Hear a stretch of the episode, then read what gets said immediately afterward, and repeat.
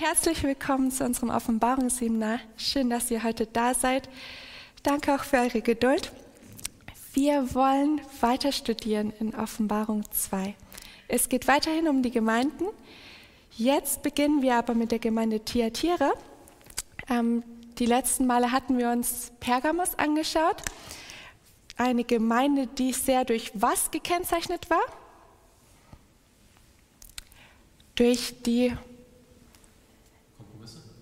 ja, Kompromisse.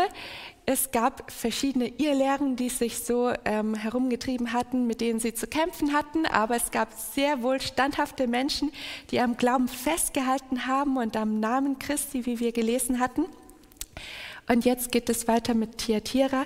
Wie bereits gesagt, lasst uns aber, bevor wir unser Studium beginnen, niederknien zum Gebet.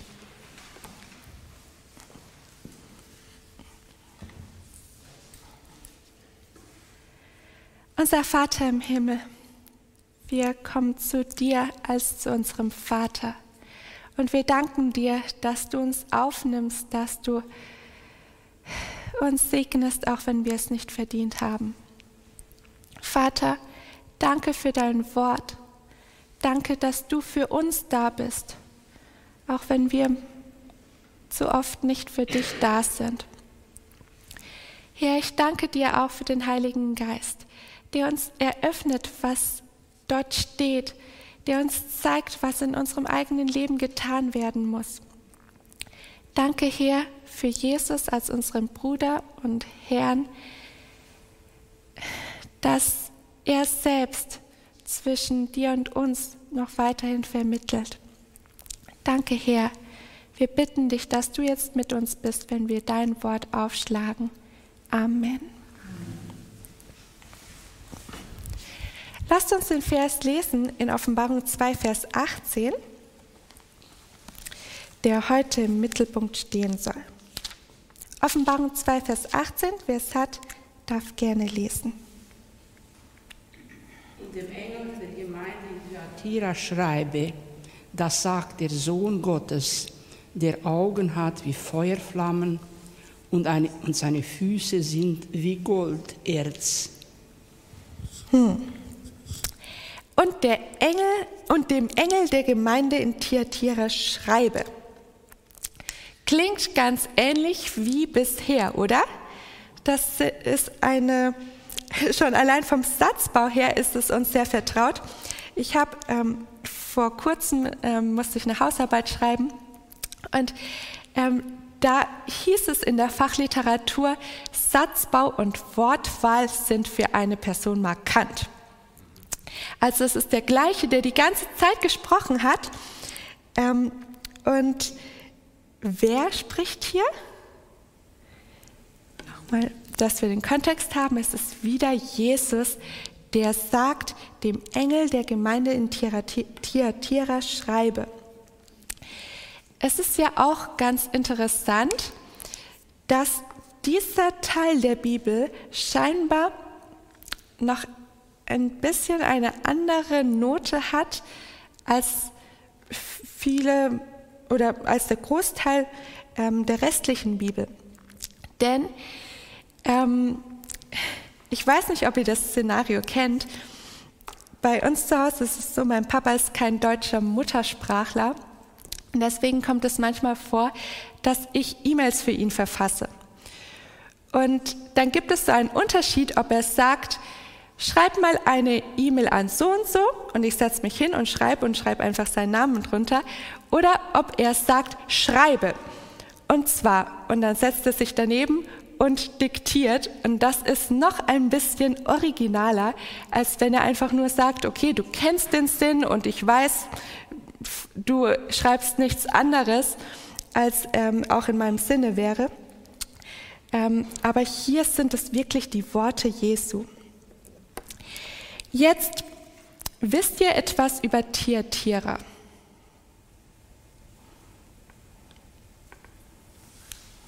Vielleicht habt ihr schon eine Vorstellung von der Stadt, vielleicht auch nicht. Kommt sie noch einmal in der Bibel vor? Abseits von der Offenbarung? Nicht, dass man wüsste, oder? Also der Name Thyatira ähm, kann auch sehr unterschiedliche Bedeutungen haben, ja? Es gibt eine kleine Stelle, die ich gerade gefunden habe. Mhm. Postgeschichte 16, Vers 14. Ja. Da haben wir nämlich die Lydia, mhm. die gottesfürchtige Frau, eine Purpurhändlerin aus der Stadt Thyatira. Ähm, aber das ah, ja. also spielt in Philippi, ähm, aber die Frau kommt, die Lydia kommt aus Thyatira. Also mhm. sagt jetzt nicht viel über die Stadt, aber zumindest kommt es nochmal vor. Ja, okay, sie kommt nochmal vor. Sie muss es historisch gegeben haben. Ähm, mehr wissen wir jetzt aus dem Text dann auch nicht. Ähm, also der Name kann wirklich unterschiedliches bedeuten. Ich habe gefunden Reueopfer, Satans Lehre oder ein süßlicher Duft der Arbeit. Mhm. Das nehmen wir jetzt mal so hin. Es, ähm, ich kann noch mal nachschauen, ja? Ähm, aber ja, das werde ich noch mal nachgucken. Es soll dort Textilherstellung gegeben haben aber es war jetzt nicht so eine Stadt wie zum Beispiel Ephesus oder bei Pergamos hatten wir auch gesagt, das war ja diese Anhöhe, diese Erhebung, ähm, dass es bedeutsame Städte waren. Ähm, das war wohl bei Thyatira jetzt nicht der Fall. Wisst ihr vielleicht auch schon aus Bibelstunden, ähm, welche Zeitepoche ungefähr dieses Sendschreiben an Thyatira ähm, darstellen sollte. Welchen Zeitabschnitt können wir uns da vorstellen? Wir hatten nochmals als Erinnerung, ähm, angefangen hatten wir ja mit Ephesus. Das war ganz am Anfang. Dann kam es wie Smyrna. Dann hatten wir Pergamos zuletzt. Und bei Smyrna konnten wir das am besten geschichtlich eingrenzen vom Datum her, weil wir gesagt hatten, und das äh, betone ich jetzt oft genug, ähm, Smyrna geht bis 313. Das war diese Christenverfolgung, die da aufgehört hat. Also da kann man wirklich dieses Jahr genau setzen. Ähm, das heißt Pergamos von 313 bis, du weißt es? Ja, aus Pergamos geht es nicht direkt hervor. Ähm, aber in Thyatira gibt es ein paar Hinweise. Also ich meine, es ist offensichtlich, mhm. das ist die Zeit, wo das Papsttum so richtig, das werden wir mhm. in den nächsten Wochen anschauen, so richtig ähm, äh, seine Macht entfaltet. Das heißt, man würde natürlich in Analogie zu Daniel 7 und äh, Offenbarung 13 äh, 538 annehmen. Mhm. Spannend ist die Frage, wie weit es geht. Und mhm. da gibt es oft auch keinen direkten Konsensus, ähm, weil in Vers 21 steht, ich gab ihr Zeit, also dieser Frau Isabel, die ein anderes Bild mhm. ist für die Hure Babylon, ich gab ihr Zeit, Buße zu tun wenn man dieses Wort Zeit auch in einem prophetischen Sinne verstehen will, dass es sozusagen eine bestimmte Zeit ist, mhm. dann würde man an die 1260 Jahre denken und dann, also so denke ich, mhm. dass es dann bis 1798 geht. Es gibt aber andere mhm. Leute, die sagen, oh nee, die Reformation ist so wichtig, wir müssen schon dann in der fünften Gemeinde in der Reformation da schon anfangen. Das werden wir aber sicherlich dann noch ausführlicher diskutieren. Okay, aber wir können jetzt schon mal so sagen, Pergamos bis 538 und ähm, ja, ähm, genau, und dann kommt nach Pergamos auf jeden Fall Thyatira. Genau. Pergamos bis 538 und ähm, Thyatira danach bis, also sagen wir 538 und dann kommt die Gemeinde, um die wir uns jetzt kümmern. Genau. Jedenfalls egal welche Zeitsetzung man dann nimmt, ist schon mal vielleicht für uns interessant, weil uns das auch so allgemein etwas sagt. In diesem Zeitabschnitt von Thyatira befindet sich die Zeit der Reformation. Das ist schon mal was, was man sich doch ganz gut merken kann. Okay, jetzt heißt es hier noch, dem Engel der Gemeinde in Thyatira schreibe, das sagt der Sohn Gottes. Und diese Benennung der Sohn Gottes bezeichnet natürlich wen? Jesus. Aber die ist ganz interessant, denn Jesus hat ja auch noch andere Namen in der Bibel. Da könnte ja stehen, das sagt Jesus. Oder wenn Jesus selbst spricht, das sage ich. Oder welche anderen Namen kennt ihr noch? Das Lamm zum Beispiel. Ja? Aber warum der Sohn Gottes? Nun ja, gibt es wohl eine höhere Autorität als der Sohn Gottes persönlich? Wohl kaum. Ähm, aber was soll dieses Sohn Gottes ausdrücken? Ja, Autorität. Ein Status. Mhm. Vielleicht kennt ihr das, in der Bibel ist es so, wenn da steht ein Sohn des Menschen, dann bedeutet das auch, dass es ein Mensch ist. Wenn hier jetzt steht ein Sohn Gottes, dann weist das wohl auf Jesu Göttlichkeit hin. Wir hatten auch gesagt, ähm, das letzte Mal war das, glaube ich, genau wo wir es auch ähm, von der Namensänderung hatten, ähm, ein Name bezeichnet entweder eine Eigenschaft oder auch eine Beziehung oder aber auch ähm, ja eine Stellung hatten wir jetzt schon, einen Status. Beziehen wir es mal auf die Eigenschaft. Das ist sicherlich ähm, also der Sohn Gottes hatten wir gesagt, weist sicherlich auf Jesu Göttlichkeit hin.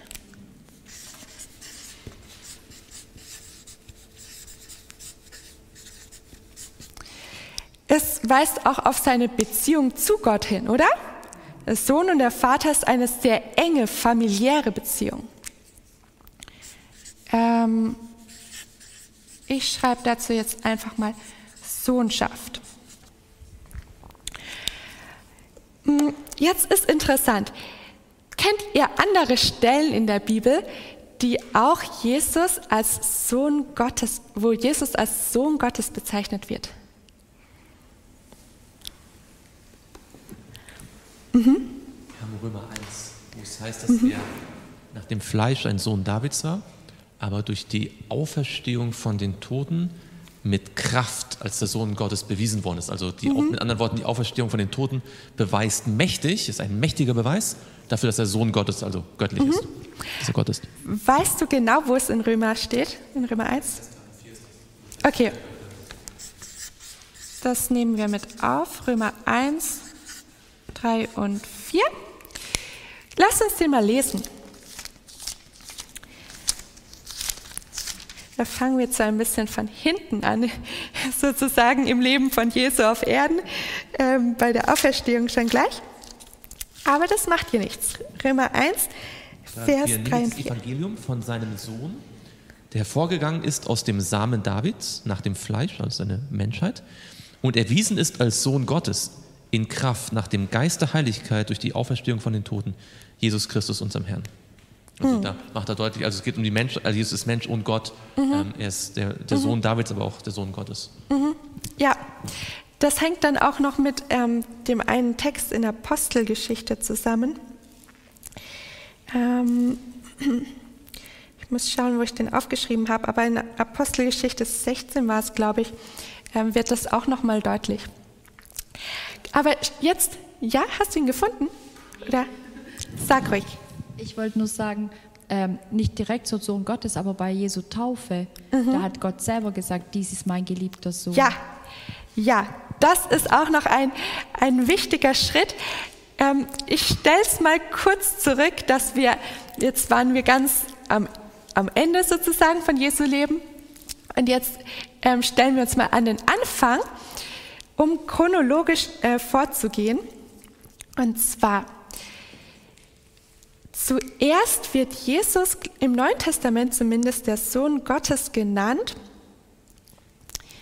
Gut, jetzt, wenn ich jetzt mit Matthäus anfangen muss, dann könnte ich den, euch den Matthäus-Text sagen, aber sogar noch vor seiner Geburt.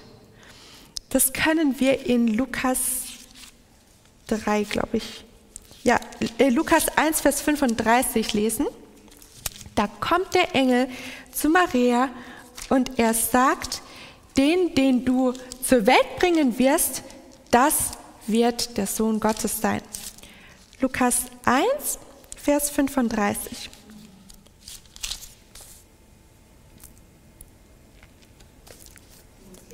Ja, ihr dürft gerne lesen. Und der Engel antwortete und der Engel antwortete und sprach zu ihr: Der Heilige Geist wird über dich kommen und die Kraft des Höchsten wird dich überschatten. Darum wird auch das Heilige, das geboren wird, Gottes Sohn genannt werden. Genau, das Heilige, das geboren wird. Das ist auch interessant. Also wenn Jesus der Sohn Gottes ist, dann ist er heilig.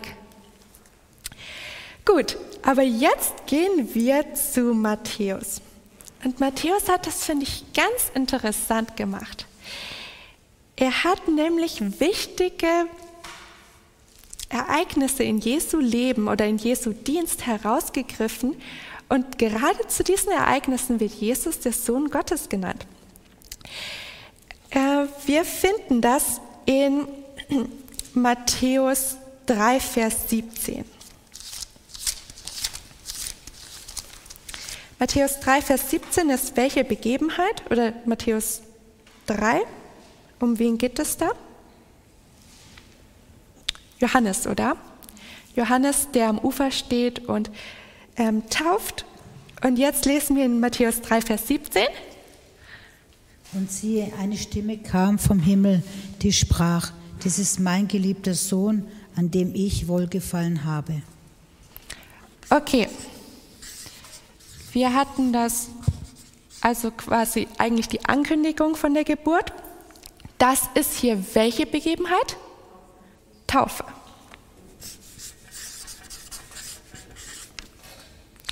Jetzt gehen wir mal weiter in Matthäus.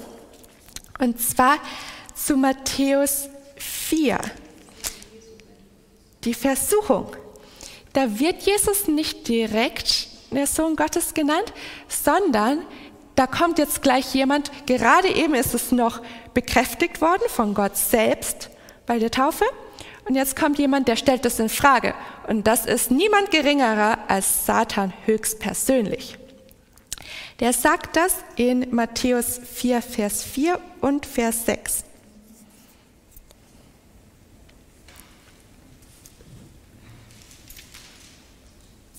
Und sprach zu ihm, wenn du Gottes Sohn bist, so stürze dich hinab, denn es steht geschrieben, er wird seinen Engeln deinetwegen Befehle geben und sie werden dich auf den Händen tragen, damit du deinen Fuß nicht etwa an einem Stein stößt.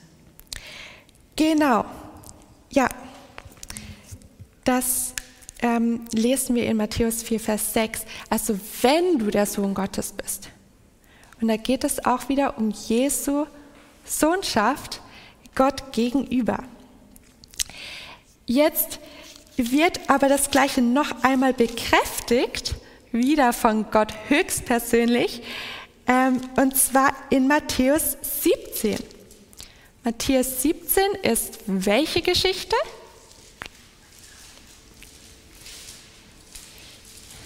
Ein, ein ganz wichtiges Ereignis auch, wo Jesus allein war mit drei anderen Jüngern auf dem Verklärungsberg. Ja, genau.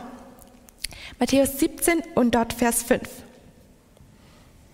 Als er noch redete, siehe, da überschattete sie eine lichte Wolke und siehe, eine Stimme aus der Wolke sprach, dies ist mein geliebter Sohn, an dem ich wohlgefallen habe, auf ihn sollt ihr hören. Hm. Klingt ganz ähnlich wie bei der Taufe, oder? So ein Ereignis, wo wirklich jeder, der dabei gewesen war, erkennen musste, Jesus ist kein gewöhnlicher Mensch, er ist der Sohn Gottes. Und auch da war ja, ähm, auf dem Verklärungsberg war Jesus ja verwandelt.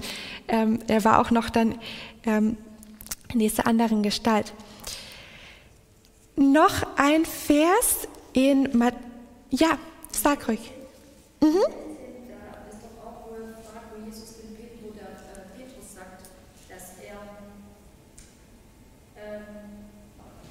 Ja. Und zwar Vers ähm, 16, wo Jesus Vers 15 und 16, da spricht er zu ihnen, ihr aber, für wen haltet ihr mich? Da antwortete Simon Petrus und sprach, du bist der Christus, der Sohn des lebendigen Gottes. Das finden wir auch immer wieder, dass Menschen diese, dieses Aha-Erlebnis hatten, diese Erkenntnis, Jesus ist der Sohn Gottes. Bei Nikodemus zum Beispiel. Bei Nathanael finden wir das auch, dass sie sagen, dass sie Jesus erlebt haben und dann sagen, ah, das ist der Sohn Gottes. Und so ähnlich ist es auch jetzt bei, ähm, bei einem Mann, der Jesus gar nicht so gut kannte, aber ähm, auch Jesus in seinen letzten Stunden hier erlebt und danach sagt, wahrlich, das war der Sohn Gottes. Matthäus 27, Vers 54.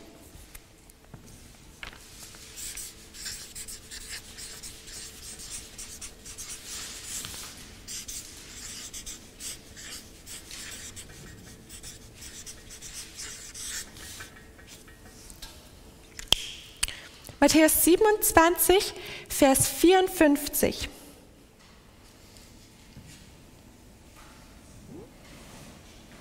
Als aber der Hauptmann und die, welche mit ihm Jesus bewachten, das Erdbeben sahen und was da geschah, fürchteten sie sich sehr und sprachen, wahrhaftig, dieser war Gottes Sohn. Dieser war Gottes Sohn bei all dem, was passiert ist. Das war jetzt quasi der Tod Jesu.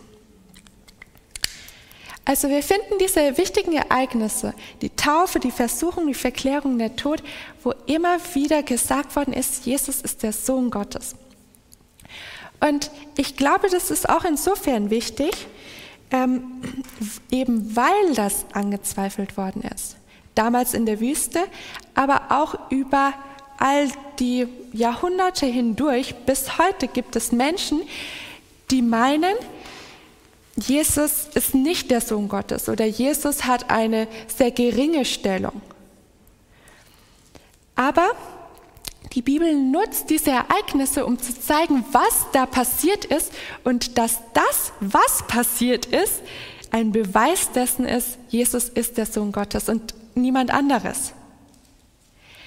Wenn wir die Bibel lesen, wenn wir sehen, wie Jesus in seinem Leben gehandelt hat, und da kommen wir jetzt auch gleich zu. Ähm, Johannes 10, Vers 36.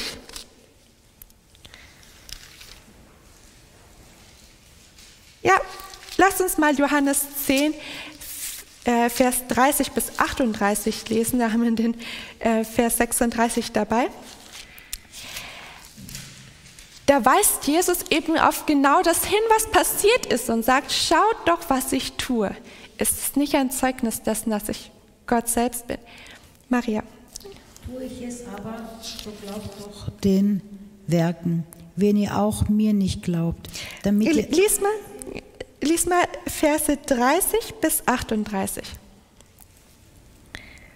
Johannes 10, 30 bis 38. Ich und der Vater sind eins.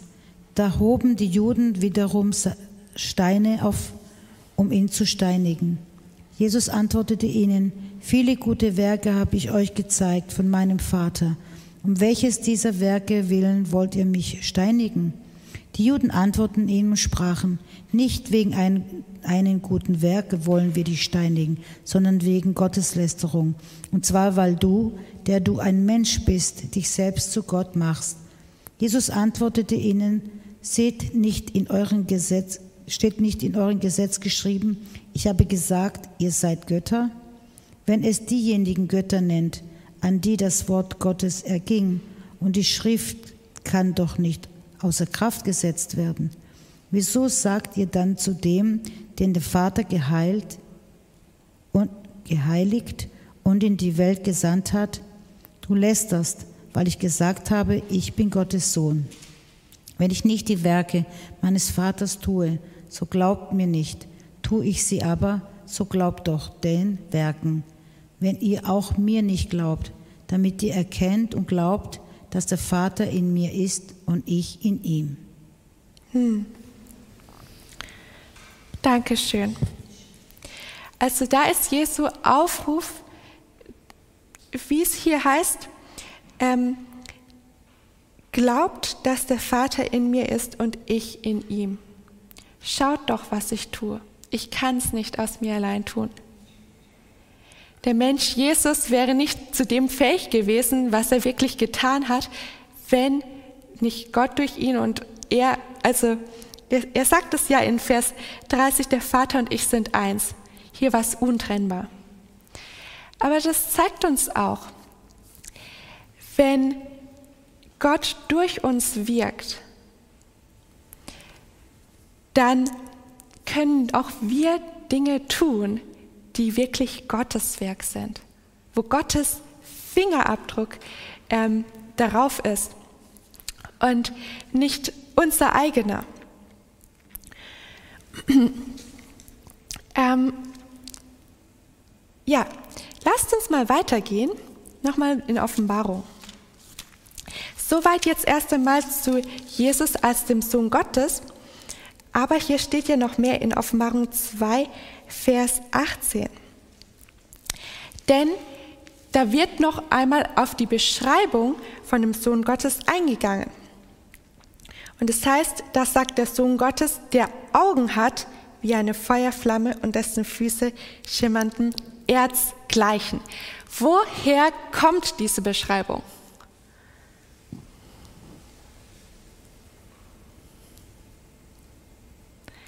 Na, wir haben oft genug und lange ähm, darüber gesprochen, wo Jesus schon einmal beschrieben wird, und zwar nicht nur einmal, sondern auch noch mal an anderer Stelle. Wo heißt es schon einmal, dass ähm, Jesus Augen wie eine Feuerflamme hat und Füße wie schimmerndes Erz?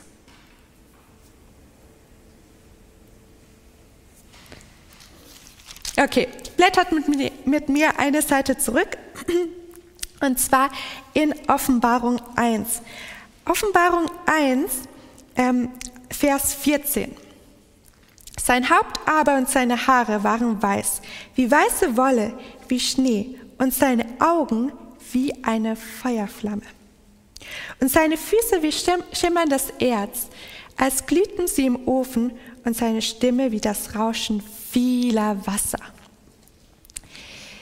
Hier kommt in Vers 15 noch eine Komponente dazu, die wir in Offenbarung 2, Vers 18 nicht hatten.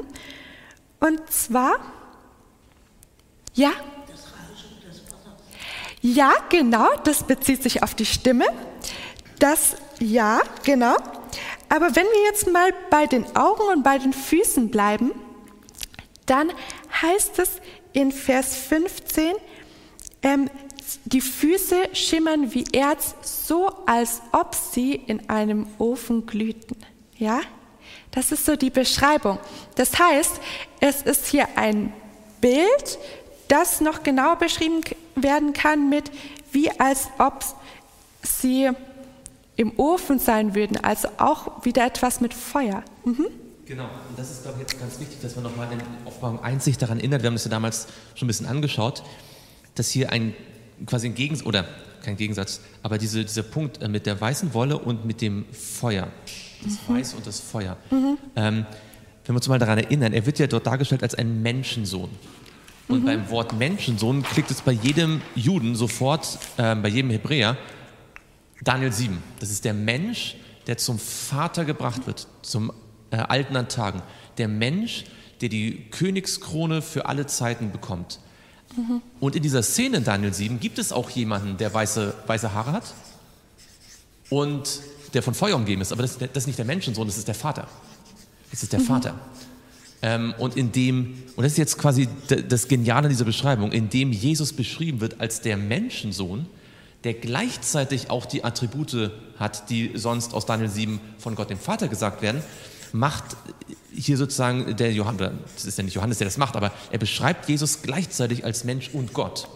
Mhm. Und es sind diese, diese, diese äh, Elemente von der Feuerflamme, ähm, die sozusagen ein Indiz sind für seine Göttlichkeit, weil das aus der, aus der Verbindung zu Daniel 7 ganz deutlich wird. Ja? Mhm. Er hat das gleiche Wesen, den gleichen Charakter, die gleiche Macht wie Gott der Vater. Mhm. Das glaube ich hier mit Sohn Gottes halt sehr interessant.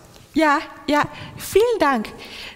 Das ist wirklich gut, ähm, dass wir hier nochmal die Verbindung haben, die Beschreibung und die Bezeichnung von Jesu ähm, sind nicht ganz unabhängig voneinander. Im Gegenteil, das eine ähm, schließt sich mit dem anderen zusammen. Also wir hatten jetzt hier sowohl Offenbarung 1 als auch Daniel 7 hattest du gesagt. Ich bin mir jetzt gerade nicht mehr ganz sicher. Es gibt mehrere Komponenten, die auch in Daniel 7 zu finden sind, aber nicht alle. Genau, genau. Beziehungsweise ähm, Daniel 10, 11. Daniel 10, 10, genau. In Daniel 10 finden wir auch die, ähm, auch eben diese Beschreibung. Das hatten wir uns schon ausführlich angeschaut. Ich finde, es ist vielleicht noch zu bemerken, hier heißt es ja, es sind Augen wie Feuerflammen. Ich bin ein bisschen gegen diese Science-Fiction-Vorstellung, dass da ein Jesus steht, ähm, der so stechende Augen hat, dass man gar nicht hinschauen kann. Es ist, ja, es ist hier ein Bild, das, deswegen hatten wir das auch ähm, damals, als es vorkam, schon studiert, ähm, das auch ausgelegt werden will. Aber trotzdem ist Jesus auch in seiner ähm, verwandelten Erscheinung nicht irgendwie furchteinflößend oder angsteinflößend. Im Gegenteil. Ich stelle mir diese Augen sehr, trotzdem sehr liebevoll vor. Vielleicht noch ganz kurz auch zur Wiederholung. Feuer, wofür ist Feuer in der Bibel ein Bild? Für die Liebe, oder? Gottes Liebe ist wie ein verzehrendes Feuer. Also es hat auch etwas Warmes, etwas Beständiges auch an sich. Ähm, ja, ganz interessant war, ähm, bei meiner Vorbereitung habe ich ungewollt eine neue Nuance oder äh, ja, von dieser Beschreibung auch ähm, gefunden. Und zwar habe ich ein Video angeschaut, wo es um Rentiere ging. Rentiere sind echt interessante Tiere. Ich dachte es nicht. Mit auch äh, außergewöhnlichen Fähigkeiten und neben dem, dass sie ähm, sich so gut ans Wetter angepasst haben und wirklich in ihrer Region gut leben können, haben sie auch besondere Augen. Wusstet ihr, dass sich die Augenfarbe von Rentieren ändert? Also es heißt, im Winter haben sie so dunkle, dunkelblaue Augen und im Sommer eher grünlich-gelbe Augen. Und woran liegt das? Das liegt daran, dass sich die Lichtverhältnisse ändern. Und sie haben so scharfe Augen, dass sie im Dunkeln auch wirklich super sehen können, aber dann im Sommer trotzdem wieder sehen können, auch wenn sich das Licht ändert. Ähm, weil ihr wisst ja, dort, wo sie leben, da in den ähm, Polarregionen, das ist also ist auch stockdunkle Nacht und lange Nacht äh, zu gewissen Jahreszeiten. Und dieser Gedanke hat mich irgendwie fasziniert, weil ich gerade so in der Vorbereitung war und mit den Augen, über die Augen nachgedacht habe. Und ich, ich habe mir so gedacht, ha, kann das auch eine Bedeutung für Jesus haben? Dann kam mir so, na klar, auch für Jesus haben sich die Lichtverhältnisse geändert, oder? Es ist ja, Johannes hat Jesus gekannt, so in menschlicher Gestalt, nicht besonders auffällig, aber jetzt sieht er hier Jesus, wie er ja, verklärt ist, verwandelt ist. Und das zeigt uns auch, nicht nur Jesu Eigenschaften sollen durch sein Äußeres jetzt hier dargestellt werden, sondern das ist auch einfach ein Beweis dessen, Jesus ist beim Vater. Jesus ist jetzt in einer anderen Herrlichkeit, oder? Das ist eine andere Dimension. Und auch seine Augen müssen sich gewissermaßen an die Lichtverhältnisse dort anpassen. Es zeigt uns aber auch, Jesus, ähm, der die Offenbarung Johannes gibt, hat sie aus erster Hand, und das finde ich immer noch so schön. Das ist wie, wenn er, ihr müsst mich da jetzt nicht buchstäblich beim Wort nehmen, aber wie als ob er einen Brief aus dem Himmel uns geschickt hätte. Die Offenbarung trägt so viel von dieser Herrlichkeit, von dieser himmlischen, dass wir es fast nicht ertragen können, dass wir es fast nicht ähm, ja, verstehen können. Ja. Ich habe gerade einen Gedanken, und zwar ist doch auch, wo Mose ähm, mit Gott so innige Gemeinschaft oder gehabt hat, da war doch auch sein Gesicht total ähm, mhm. an, also leuchtender, sodass mhm. sie das gar nicht anschauen konnten. Also mhm. er hat es ja mhm. dann zum Schluss verhüllt, aber mhm. da ist er ja auch in, sage ich mal, Gottes Gegenwart in mhm. die Nähe. Deswegen ja. finde ich das ein ja. guter, schöner Gedanke. Es, es muss ein anderer Glanz sein. Es muss echt, diese Welt hier ist wahrscheinlich so etwas von düster und dunkel im Vergleich zu der himmlischen Herrlichkeit. Mm, aber zu den Augen, diese Beschreibung ist interessant. Gibt es, ja, ich denke, der Gedanke ist es wert, ihn ähm, zu teilen. Gibt es irgendwo in der Bibel noch eine andere bildhafte Beschreibung für Augen? Da kennt sich jemand aus. Weißt du auch, welches Bild für Augen dort verwendet wird? Die Taubenaugen. Aha. Wir können es mal aufschlagen. In Hohelied ähm, 1, Vers 15 zum Beispiel.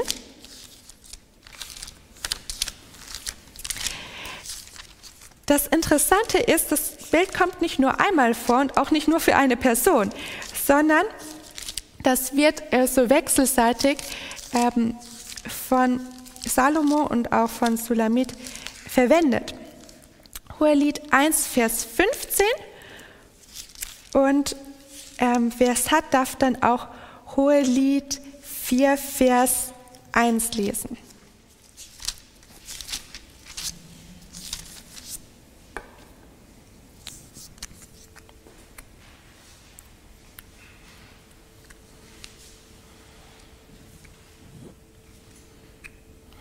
Siehe, du bist schön, meine Freundin. Siehe, du bist schön. Deine Augen sind wie Tauben. Mhm. Und Kapitel 4, Vers 1. Siehe, du bist schön, meine Freundin. Siehe, du bist schön. Deine Augen sind wie Tauben. Mhm. Hinter diesen. Ja? Hinter deinem Schleier, deine Haare gleich der Ziegenherde, die vom Bergland gelehrt, abgewallt, herabwallt. Mhm. Und in Kapitel 5, Vers 12 heißt es dann, ähm, seine Augen sind wie Tauben an Wasserbächen, gebadet in Milch. Sie sitzen wie Edelsteine in ihrer Fassung.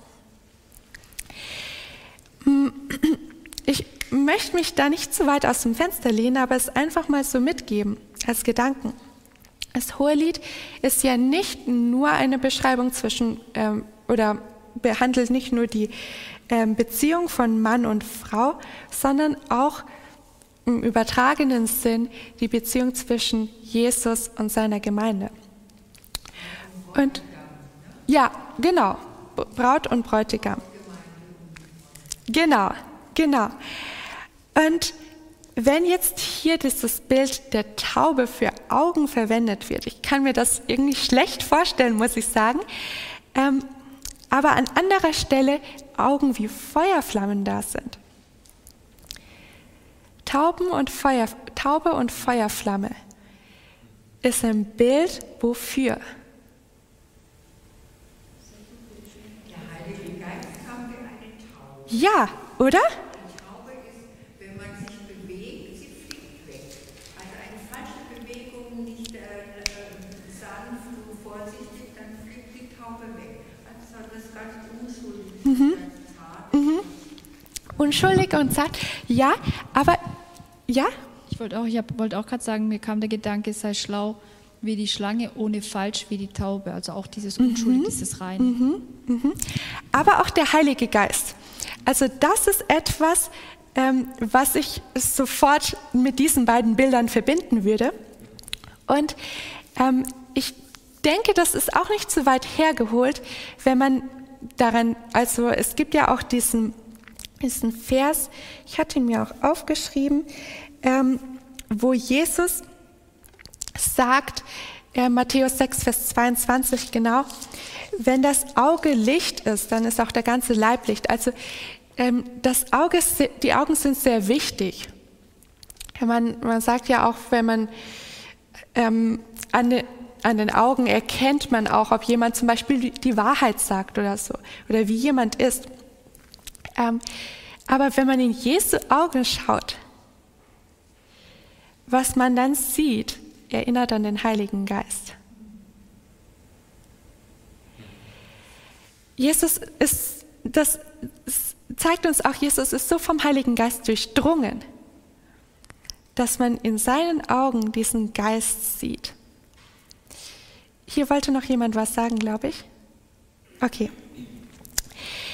Ähm, das ist das eine. Das andere ist auch, wir haben das Feuer in den Augen und wir haben auch diese schimmernde Haut eigentlich. Also ja, es sind die Füße, aber letztendlich, das, sein Gewand geht ja auch bis zu den Füßen. Das heißt, ähm, seine, seine Haut ist wie dieses schimmernde Erz, wie diese Bronze, wie beim Ofen.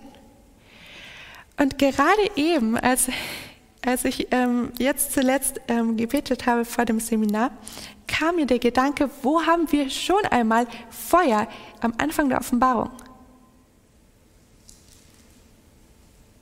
Was hat mit Feuer zu tun? Wo gibt es so ein Licht, irgendetwas, was scheint, was Feuer hat?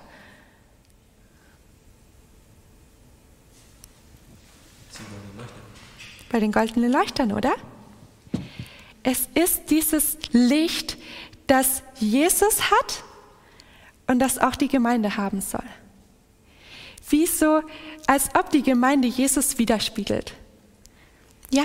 In, äh, in, dem Leuchter, der Feuer hat, in dem Leuchter, der Feuer hat, muss man ja auch wissen, dass da erstmal das Öl mhm. fließt. Mhm. Und Öl ist wiederum ein Symbol vom Heiligen Geist. Also ohne Heiligen Geist kein Feuer. Ja, und das sehen wir. Wir hatten es eben vom Heiligen Geist. Wir haben es wieder vom Heiligen Geist und vom Feuer. Was Jesus durch, ähm, was Jesus prägt, der, was der Heilige Geist ist und dieses Feuer der Liebe Gottes letztendlich, das soll auch die Gemeinde prägen. So wie Jesus ist, diese Eigenschaften darf auch die Gemeinde haben. Wollen wir Gott dafür Danke sagen? Dann lasst uns jetzt noch gemeinsam niederknien und beten.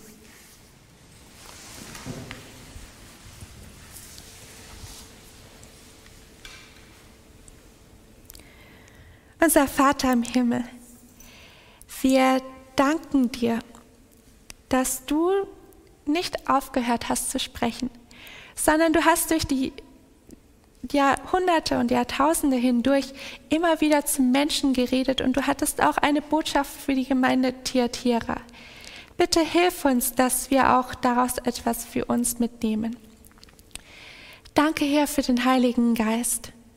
Danke, Herr, für das Feuer deiner Liebe. Danke, Herr, auch, dass Jesus als der Sohn Gottes uns hier gezeigt hat, wie du wirklich bist. Vater, bitte, lass auch all das, was Jesus an göttlichen Charaktereigenschaften hat, auf uns abfärben. Dadurch, dass wir mit ihm Zeit verbringen, wollen wir auch ihm ähnlicher werden. Und Herr, ich danke dir, dass du uns genau das verheißen hast, dass wir durch Anschauen verwandelt werden. Und dadurch, dass wir mit dir Zeit verbringen, wir auch von dir lernen können. Sei du mit uns und setze du in unserem Leben um, was wir selbst nicht tun können. Herr, wir danken dir jetzt schon dafür. Amen.